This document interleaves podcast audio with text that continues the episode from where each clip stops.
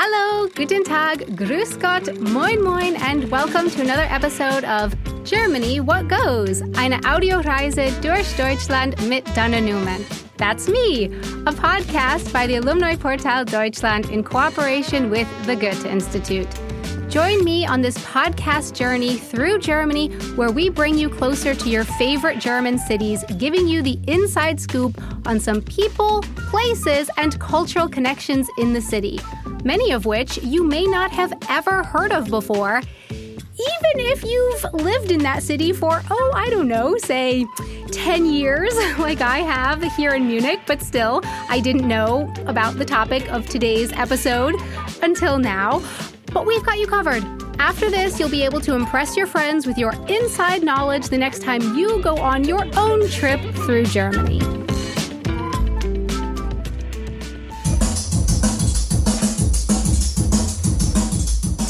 In Munich over at the Ostbahnhof, but instead of the sounds of passing trains and almost impossible to understand announcements from the Bahnhof loudspeakers, our reporter Christina Winkler is listening to music or rather the radio, because Radio 80.000 broadcasts from here. What kind of show was that that we just heard, Christina? Hello, um, das war ein Mitschnitt aus der Show Die Sendung mit dem Klaus. Okay, uh, yeah, Christina was kind enough to go behind the scenes at the radio studio to tell us all about it. And I say kind enough, but I'm also kind of jealous. That sounds like fun. Christina, please tell me, where did you go? What did you see? Genau, ich war zu Gast bei den Jungs von Radio 80.000. Die sind im sogenannten Containerkollektiv im Werksviertel zu Hause. Das Containerkollektiv ist eine Art Ministadt aus Schiffscontainern im Osten von München. Da sind Bars, Künstler arbeiten dort in Ateliers und unter anderem hat eben auch Radio 80.000 ihre Base da. Okay, so not your typical radio station that I might hear, say, in my car or in the kitchen while preparing breakfast, you know, getting caught up on the news and the weather and whatnot. It's not like that. No, it's not like that. Um, Radio 80.000 ist ein unabhängiges Online-Radio, das fast täglich von 8 bis 24 Uhr Musik spielt. Und die Gründer Leo Bauer und Felix Flemmer beschreiben es selbst als Kulturplattform für klassische und zeitgenössische Musik, eben ganz weit weg von den kommerziellen Mainstream Spotify Playlists, die man eben so hört. Halt eher sowas hier.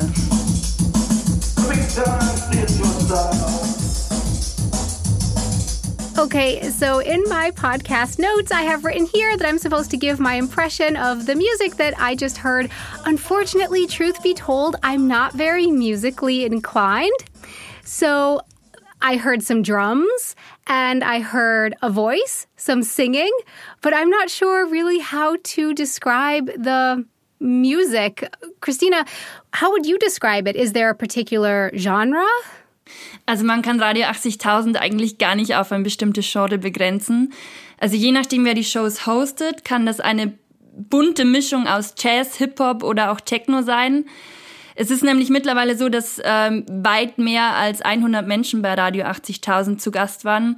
Aber um das mal vielleicht genauer zu erklären, also ein Tag bei Radio 80.000 ist meistens in zwei Stunden Slots unterteilt, in denen dann eben verschiedene DJs auflegen. Das sind dann Musiker oder DJs aus München, aber auch aus Kopenhagen, Stockholm, Berlin, Hamburg. Also Radio 80.000 ist mittlerweile gut vernetzt. Auflegen. So that's a new word for me used in this way. I've heard like ich habe das Handy aufgelegt.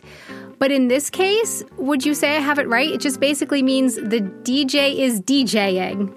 Is, yeah, is that exactly? Okay. And wow, yeah, are they ever? What a big production. But my brain goes right to over 100 people in different cities, different shows around Europe. Who is organizing all of this? Like, who is creating the schedule for this? Ich habe schon mal die zwei Gründer Felix Flemmer und Leo Bauer genannt. Also beide sind Mitte, Ende 20 und die beiden Münchner haben Radio 80.000 2015 in München gegründet, ohne großes Konzept. Ich glaube, wir haben uns nicht so viel gedacht. Gehofft vielleicht. Aber. Gehofft. Also natürlich haben wir uns an, an Projekten orientiert, die ähnlich funktionieren. Also wir haben das natürlich nicht erfunden, so ein, so ein Online-Radio ich glaube, wir hatten einfach keine Vorstellung, wo es hingehen könnte und das haben wir auch immer noch nicht. Ohne großes Konzept, without any kind of a plan. They just started without any kind of a plan.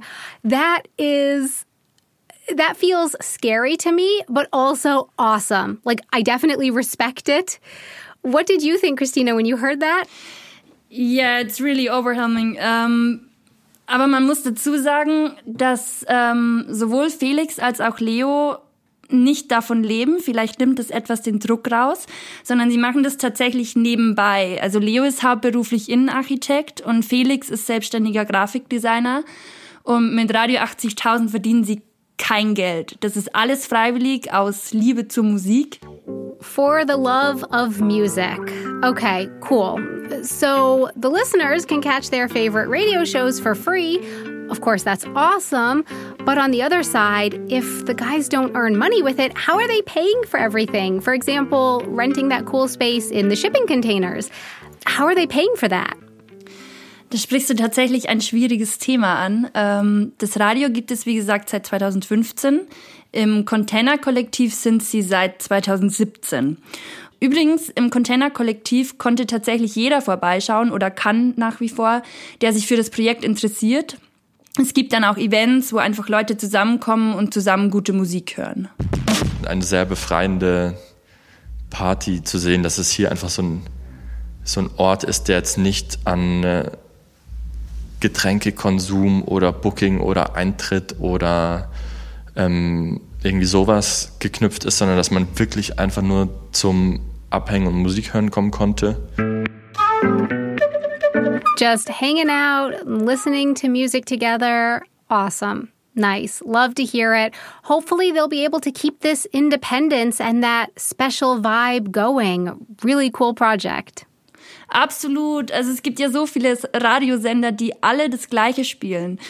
Ähm, Radio 80.000 hat halt einfach echt unbekannten Künstlern eine Plattform geboten oder bietet es noch immer. Man kann so viel Musik entdecken oder auch alte Musik wiederfinden. Kleinere Labels werden gefördert und für uns Hörer ist das alles for free. Also ich finde, Radio 80.000 zeigt einfach ganz schön, wie sehr Musik verbinden kann und das eben weltweit. Yeah, music absolutely has that powerful effect of bringing people together. Question though, we heard before that some of the slots are now being filled with artists living in other countries, which is awesome. But is it still the case that most of the artists are located here in Munich? Or what made Felix and Leo decide to base themselves here in Munich? I guess they could do this from anywhere, right? Yes, most of the artists are still located in Munich. Ähm, und ich habe sie auch gefragt, wieso sie sich für München entschieden haben, aber die Antwort war tatsächlich recht simpel.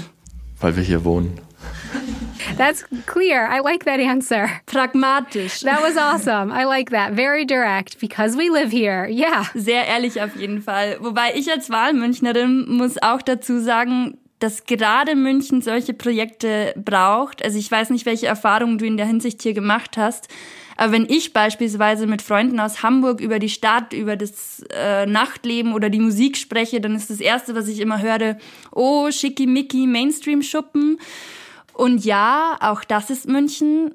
Aber das ist doch auch das Schöne an dieser Stadt. Sie erfüllt wirklich jedes Klischee, je nachdem, mit wem du sprichst. First of all, we need to talk about the amazing word that is shicky-micky, please. It rhymes. Shicky-micky. Shicky-micky. I, I love words that rhyme. In this podcast, we have already talked about the awesome Alte Utting boat here in Munich. And like that, this is a great project that shows a whole other side of Munich to the world.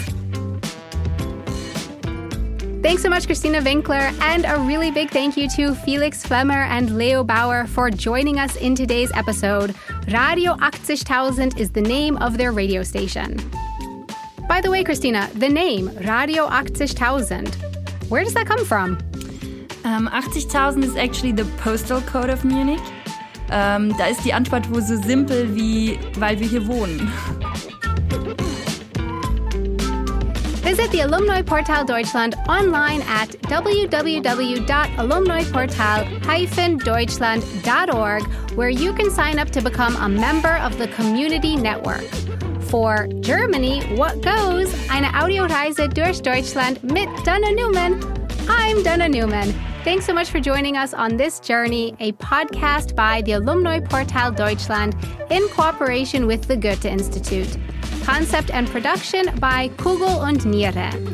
From Munich, see you next time! Or as Germans like to say, and I've started saying on accident sometimes too, or also sometimes on purpose just to confuse my parents, we hear us later. Tschüss!